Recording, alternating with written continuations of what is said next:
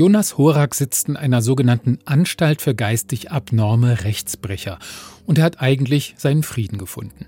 Inspektorin und Dorfpolizistin Sophie Landner hatte ihn im Vorgängerfilm Das letzte Problem überführt, als Hochstapler und Doppelmörder. Jetzt muss sie ihn wieder kontaktieren. Denn, wie heißt es beim österreichischen Landsmann Wolf Haas immer, es ist schon wieder was passiert. Was ist mit der Toten? So viel kann ich jetzt schon sagen.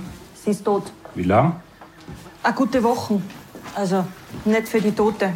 Für die war es keine gute Woche. Auf einem abgelegenen Bauernhof im Vorarlberg findet Landner eine Bauersfrau ohne Kopf. Naja, nehmen wir mal an, der hat sie draußen umgebracht. Wieso macht er sich die Mühe und schleppt sie da herein in die Küche? Das ist ja nicht nur anstrengend, das ist ja auch riskant. Und? Was glaubst du, warum? Ja, weil er auffallen will. Er will uns was sagen. Ihre detektivischen Ambitionen werden von den Kripo-Machos zwar noch belächelt, aber am Abend bekommt sie einen mysteriösen Anruf. Wer sind Sie? Richte Kommissar Horak einen schönen Gruß aus. Sag ihm, ich bin wieder da. Darauf stattet sie Jonas Horak in der Anstalt einen Besuch ab. Wen hat er damit gemeint? Dass der Freitag wieder da ist? Lieben Sie wohl so viel. Horak, Engele, ich möchte gehen. von wem soll ich Sie grüßen lassen? Ich will gehen. Herr Kommissar! Ich bin der Kommissar. Der Titel Das Schweigen der Esel ist natürlich eine Reminiszenz an den Horrorklassiker Das Schweigen der Lämmer, wo auch eine Ermittlerin mit einem inhaftierten Psychopathen kooperiert. Und es gibt auch einige wenige horrormäßige Bilder zu sehen. Die unterstreichen aber nur den absurd abseitigen österreichischen Humor, der sich hier aufs Schönste und zudem oftmals im schönsten Vorarlberger Dialekt ausbreiten darf. Lutz, kann ich früher gehen? Wenn früher? Äh, jetzt? Es ist gerade einmal du Schätzle. Ein Esel spielt tatsächlich auch noch eine tragende Rolle.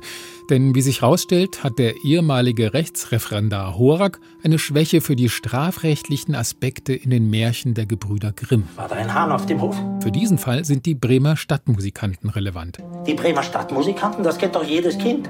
Da sagt der Hahn zum Esel, weil aber zum Sonntag Gäste kommen, so hat die Hausfrau doch kein Erbarmen und hat der Köchin gesagt, sie wollte mich in der Suppe essen und jetzt soll ich mir den Kopf abschlagen lassen. Das ist doch verrückt. Natürlich, natürlich ist es verrückt. Was glauben Sie, warum ich hier bin? Aber nur weil es verrückt ist, heißt es noch lange nicht, dass es das nicht gibt.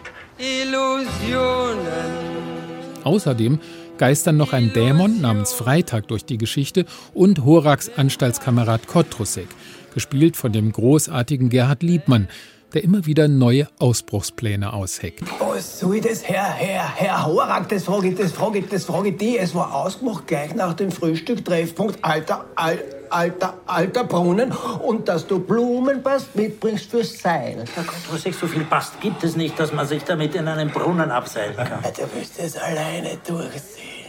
Für den ersten Landkrimi mit Horak und Landner hatte noch Daniel Kehlmann das Drehbuch geschrieben. In Das Schweigen der Esel fungiert Hauptdarsteller Karl Markowitsch als Regisseur und Autor.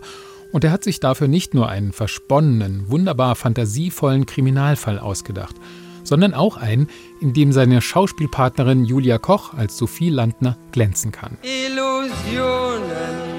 Illusionen, Geschichten. Manchmal erwischen sie uns auf dem falschen Fuß und hauen uns umso nachhaltiger um. Das Schweigen der Esel ist ein leichtes Spiel über Bilder, die sich in unserem Kopf festhaken, ein Eigenleben entwickeln. Allerdings ohne Sinn und Zweck. Das einfach als Krimi zu bezeichnen, ist eigentlich der größte Witz. Aber es ist nicht die letzte Pointe dieses liebevoll gemachten, herrlich skurrilen und unbedingt sehenswerten Films. Denn wer weiß, wer weiß, wo ich schon morgen bin.